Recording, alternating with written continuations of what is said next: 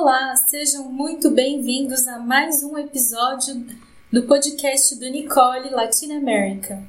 Nosso convidado de hoje é o Sérgio Veríssimo Filho. Ele é engenheiro ambiental formado pela Universidade do Sul de Santa Catarina, em Florianópolis. Ele cursa pós-graduação em conformidade ambiental com requisitos técnicos e legais na Escola Superior da CETESB, além da de participar de diversos grupos e cursos, congressos, seminários internacionais relacionados à investigação e remediação de áreas contaminadas. O Sérgio começou é, sua carreira no mercado de áreas contaminadas desde 2007, trabalhou em consultorias ambientais brasileiras e a partir de 2011 ele começou a trabalhar para uma consultoria holandesa na qual ele desenvolveu a implementação de projetos de biorremediação no Brasil e na América do Sul. Até o ano de 2017, quando ele assumiu o cargo de diretor nacional da empresa é, belga-holandesa Green Soil Group do Brasil, o qual ele continua até então. A experiência do Sérgio é o resultado do trabalho realizado ao longo desses anos com participação ativa em mais de 70 projetos distintos que variam entre investigação ambiental, remediação e elaboração de desenvolvimento de ensaios de bancada realizados no Brasil e fora do Brasil. Hoje o Sérgio vai falar para a gente um pouquinho sobre alguns projetos é, e a experiência dele com relação à sustentabilidade. Muito obrigada, Sérgio, pela sua participação. Seja bem-vindo ao nosso canal. Esperamos que vocês gostem. Um abraço, até a próxima!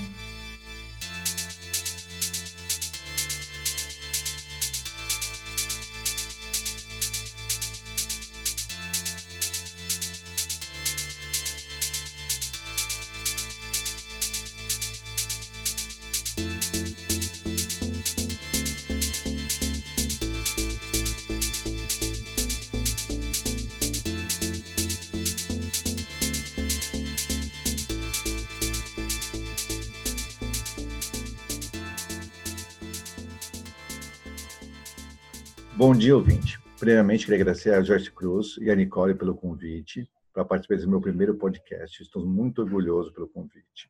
E hoje eu trouxe o tema aqui para falar sobre contrato de risco, com, uma possível melhora da performance de projetos de remediação sustentável. Qual é o conceito que eu quero trazer hoje aqui para a gente? Como contrato de preço fixo ou contrato de risco pode trazer ganhos financeiros, claro, podia ter um contrato de preço fixo, para os projetos de remediação sustentável. Essa que é a ideia. Né? Contrato de risco é uma, uma ferramenta bem utilizada na Europa e então eu estou implementando aqui no Brasil alguns projetos já em andamento aqui. O contrato de risco é um projeto de, com orçamento limitado e tempo limitado também.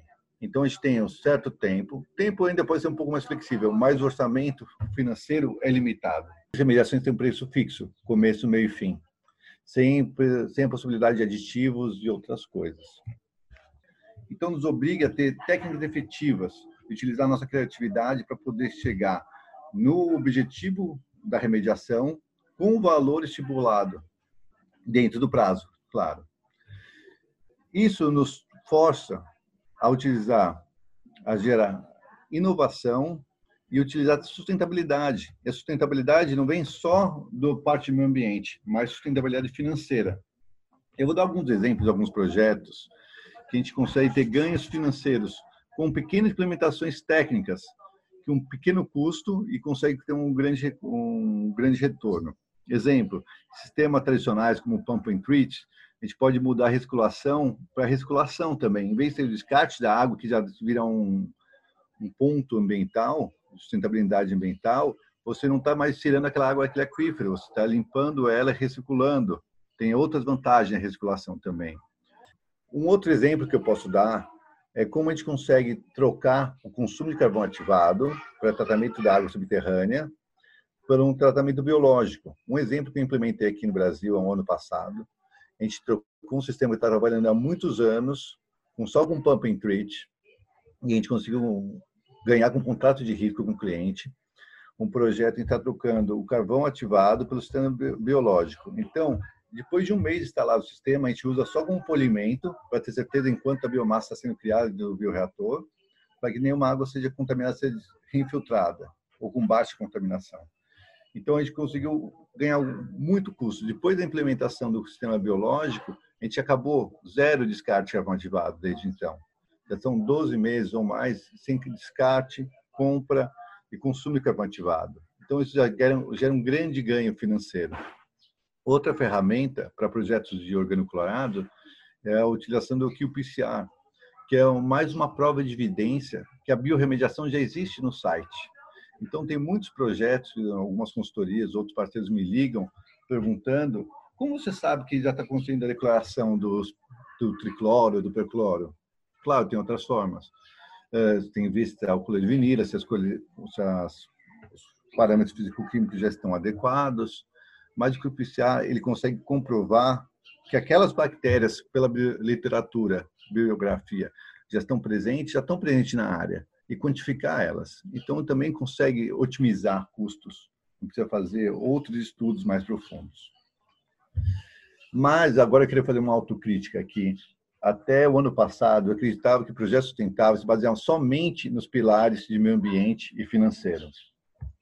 Porém, com a ajuda da Nicole, da Joyce, foi até um workshop da Joyce, puxando o saco dela, que eu vi que tem um outro pilar que para mim nem existia. Apesar de eu já trabalhar com ele, já eu não tinha, eu não via ele como um pilar da sustentabilidade, que era o pilar social. E agora, depois de então, caiu minha ficha de uma forma tão clara que hoje é um dos, dos itens que eu mais trabalho em todos os meus projetos. Então, eu tenho tentado desenvolver em todos os projetos esse projeto. Claro que eu já realizava alguma das ferramentas, mas sem mensurá-las, pode dizer assim, ou sem dar o devido valor. Eu achava que tinha que fazer isso por questões práticas ou pessoais, mas não tinha essa visão social. E algumas coisas são tão simples como desenvolvimento da mão de contratação de mão de obra local.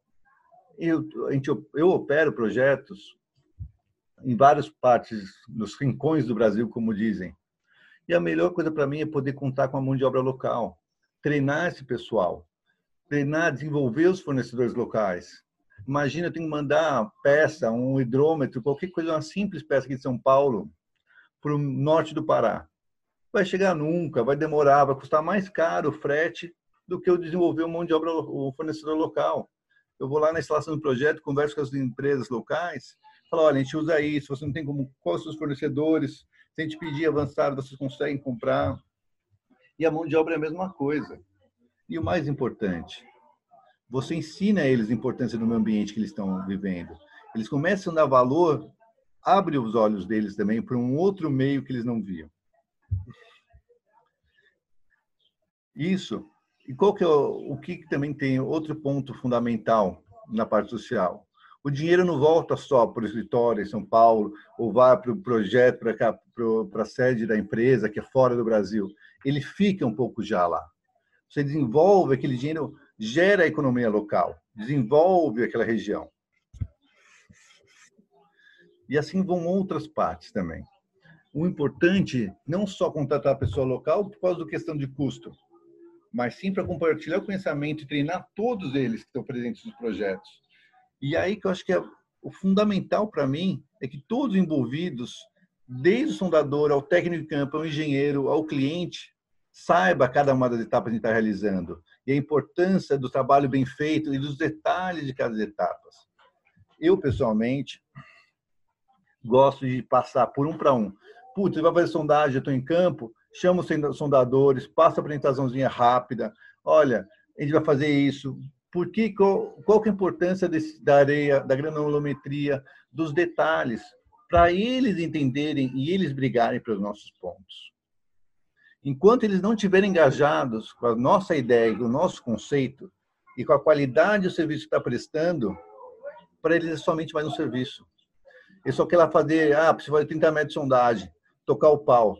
E a hora que você explica para ele, olha, com calma, eu prefiro que você faça um poço, com calma, devagar, porque se passar muito rápido, você pode prejudicar a qualidade do poço. Se você jogar qualquer areia de qualquer forma, vai prejudicar a qualidade. e você vai explicando os conceitos e para eles também é clarificador. Concluindo esse tema também, como o trabalho de cada uma das pessoas é fundamental para atingir as metas que estabeleceu antes do contrato de risco. Pois os problemas de uma remediação bem feita começam na qualidade dos detalhes, da sondagem, da areia que você está utilizando, do material de fornecimento, tudo é importante. Então, por isso que é importante o envolvimento de todos. E esse conhecimento fica para o pessoal. Todo mundo que eles se sentem valorizados. Isso é uma coisa que você vê nos olhos das pessoas quando você conversa com qualquer uma pessoa, ensina o que está fazendo e por que é importante. Esse conhecimento passa para eles. Você entende? As pessoas entendem isso. É, é muito bonito. E também, mudando de assunto, também, acho que na parte um pouco mais econômica e social, para os objetivos de uma remediação serem alcançadas com contrato de risco, é importante que todos os envolvidos, os stakeholders, como falam, que é o remediador, a consultoria, o cliente, estejam dispostos a trocar informação de forma clara e franca. Por quê? Mesmo que eu tiver um problema é muito mais fácil e melhor para o projeto, como nós temos um orçamento limitado e grandes desafios pela frente, a gente ser sempre direto. É melhor ter uma, uma verdade dura do que uma mentira suave, porque isso daqui vai dar problema na frente. A gente, não, vai estar tá tudo bem, tudo bem, dá aquele jeitinho, aquela barrigada, vai dar problema. Então, vamos ser sinceros entre a gente. A gente está trabalhando com um objetivo comum a gente está apertado, a gente precisa desenvolver, a gente precisa correr com isso. Então, desenvolver o social. Então, vamos ser transparentes entre a gente. E agora, vocês me perguntam, né? Por que está falando só, escolheu o tema contrato de risco e falou só dos quesitos sociais? A minha resposta é bem simples e direta. Pois sem o engajamento de todos os envolvidos, a gente nunca vai conseguir chegar no objetivo comum e todas essas pequenas ações contribuem e geram uma grande eficiência financeira para o projeto. Então, é no custo do transporte, é no transporte do funcionário, é na mobilização. Então, são vários pequenos fatores. É na qualidade, no detalhe, com o empenho do funcionário, fazendo o melhor serviço possível dele. Então, o posto vai ter uma eficiência melhor e vai gerar melhores resultados. A gente acaba diminuindo o gráfico de boca de jacaré, nem sei como chama esse gráfico, mas aquele lá que vai abrindo um pouquinho e no final do projeto está muito grande. Então, você vai conseguindo mitigar vários problemas. Legal é, a gente levantar essa questão do tema social, que é algo que a gente é, ressalta bastante quando a gente fala desse, desse tema né, nos workshops, nos eventos, porque é bem diferente, né, o fator social aqui no contexto da América Latina. Então a gente não consegue pegar os modelos é, que a gente tem na Europa, nos Estados Unidos simplesmente fazer um copy and paste, né? A gente tem que se adequar à realidade. Sim. E, principalmente porque o Brasil tem um, é um país de extensões continentais, né? Então é, na Europa, quando a gente pensa em insumos, em mão de obra, é muito mais fácil, porque às vezes a pessoa entra num trem, em uma hora ela já está no país do lado, né? Aqui Sim. A gente pega um voo para o Pará, a gente perde às vezes um dia inteiro, né? Com escala, com, com tudo isso, a gente tem uma grande dificuldade, né? Horário de voo. E é por isso que a gente treina, né? Por isso está falando, é importante ter essas pessoas qualificadas uhum. no local, né? É, e quando Com as certeza. pessoas despertam aquele sentimento de dono é, do projeto, dono, quando ela se sente envolvida, a dedicação dela, o entusiasmo é, em participar, em dar o seu melhor, é completamente diferente, né? Então Não. faz faz assim uma, uma diferença enorme para a comunidade quando as pessoas são envolvidas, são treinadas, são motivadas e os nossos projetos de, de remediação acabam fluindo melhor, sendo até mais, mais leve, as pessoas estão lá trabalhando felizes, né?